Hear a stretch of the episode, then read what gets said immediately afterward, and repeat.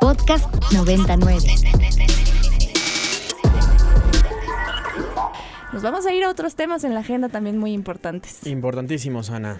Ayer un, un, día, un día histórico para México. Eh, la primera sala de la Suprema Corte de Justicia de la Nación resolvió un amparo, eh, un amparo indirecto eh, que promovió Gire, esta organización, pues que apoya la reproducción elegida, elegida y pues bueno, esto va en torno a la prohibición absoluta que había sobre el aborto voluntario en pues el Ejecutivo Federal, ¿no? Eh, y precisamente para hablar de, este tema ya está también en la línea de Tengo otros datos Fernanda Díaz de León, ella es subdirectora de incidencia de IPAS Latinoamérica y el Caribe, organización que pertenece a una red internacional eh, sin fines de lucro que trabaja para que mujeres puedan elegir sobre su reproducción. Fernanda, muy buenas tardes, ¿cómo estás? Buenas tardes, ¿qué tal Sebastián?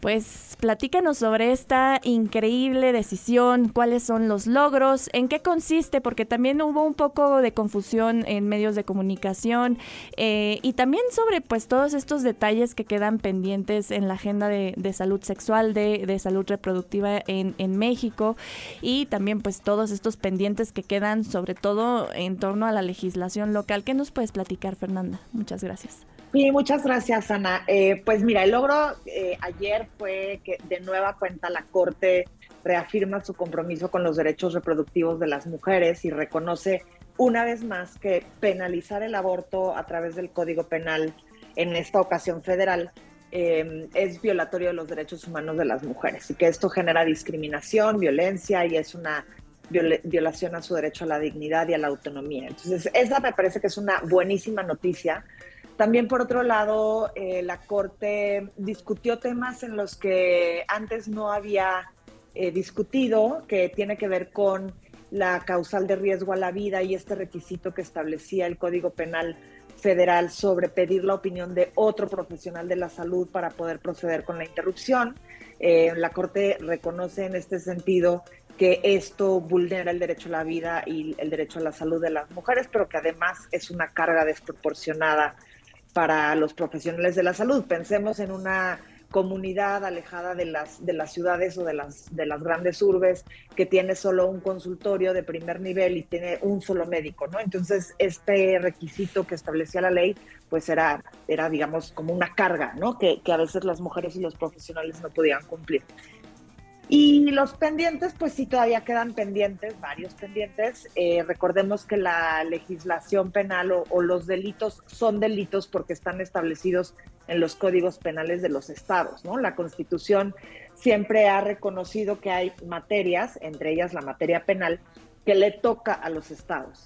Entonces, todavía tenemos, hay que recordar, 20 estados en el país que consideran el aborto como una conducta que se sanciona en los códigos penales y esto tiene que cambiar. Sin embargo, me parece que también ayer la Corte abre la puerta para que no solamente mujeres eh, te, puedan recurrir a, recursos jurídicos, eh, y le reconoce en este caso a Gire, que es una organización que lleva más de 30 años trabajando por los derechos reproductivos y en particular el aborto en el país, eh, les reconoce el interés eh, jurídico, que esto no es más que la posibilidad de representar eh, a un grupo de población, una colectividad, para acudir al amparo de la justicia. Entonces, me parece que es digno de celebrarse y, bueno, de reconocer sí los pendientes que, que hay. Fernanda, te saluda Sebastián Hermenger, qué gusto que estés con nosotros en Tengo Otros Datos. Ayer, en un país tan machista como el mexicano, eh, tuvimos una bocanada de aire fresco y, muy palpablemente lo veíamos en medios de comunicación en México, pero medios internacionales. Había dos notas en la portada de todos los medios, New York Times, Washington Post, Financial Times. Todos tenían, por un lado, que México probablemente va a tener una mujer como presidenta y por el otro lado, este que México despenalizó el aborto a nivel federal. ¿Qué implica esto, tú que eres subdirectora de incidencia de IPAS para toda la región, para Latinoamérica y el Caribe? Eh, porque muchas de estas notas internacionales también hablaban de un crecimiento de los derechos reproductivos en Latinoamérica en contraste con una limitación de, estos derechos en países como Estados Unidos, por poner un ejemplo. Yo creo que esto es súper importante y como dices, hay que reconocer que nuestro país va, va avanzando.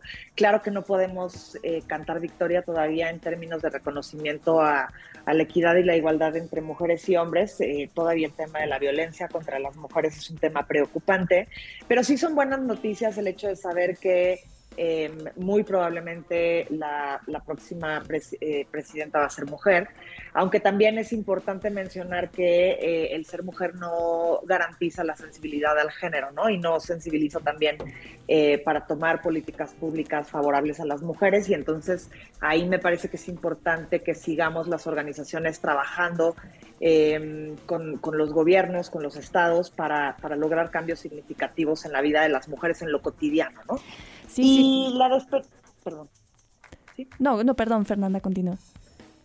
Eh, y, bueno, lo que significa ayer también la, sentencia de esta despenalización a nivel federal es importante en términos de eh, reconocer que los servicios eh, públicos que están, que pertenecen al Sistema Nacional de Salud y que se consideran como federales, le hace IMSS, ISTE, IMSS Bienestar, lo que antes era el Seguro Popular, pues ahora em, no, no tiene ningún obstáculo legal para prestar servicios, ¿no? Lo que implica que en todo el país estas instancias tendrían que estar prestando servicios. Recordemos también que la despenalización no genera automáticamente el acceso a los servicios, ¿no? Y en este sentido, pues también hay materia eh, eh, o pendientes importantes en materia de acceso pues señalando, remarcando un poco esto que menciona sobre pues la importante labor que realiza la sociedad civil y cómo también entre sociedad civil y entre el gobierno se pueden construir políticas públicas para pues mejorar estos temas como lo es la, eh, eh, pues la elección eh, en la reproducción sexual y todo esto que estamos platicando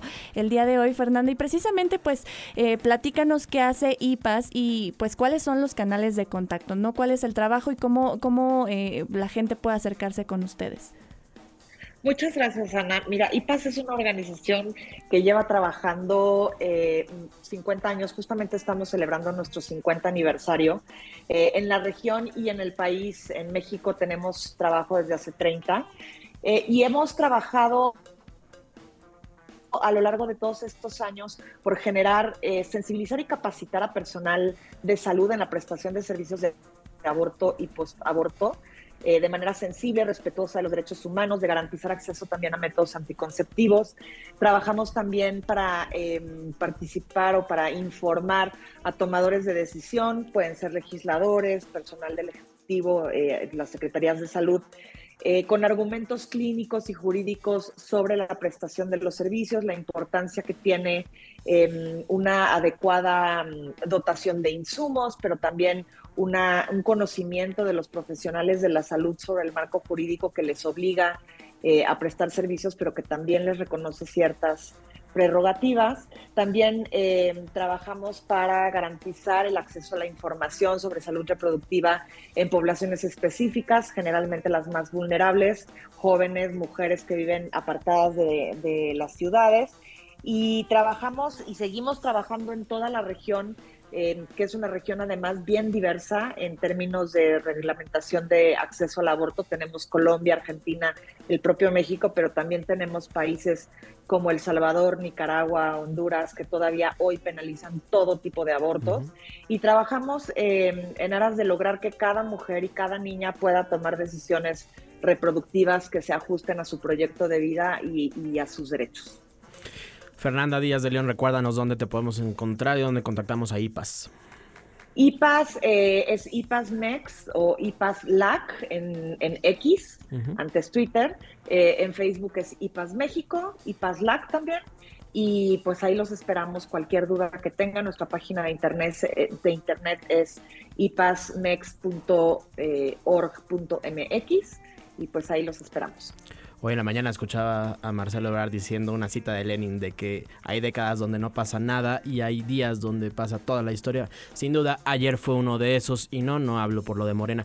Fernanda Díaz de León, subdirectora de Incidencia de IPAS, muchísimas, muchísimas gracias por estos minutos en Tengo Otros Datos. Gracias, Sebastián y Ana. Un saludo a todos la auditoría.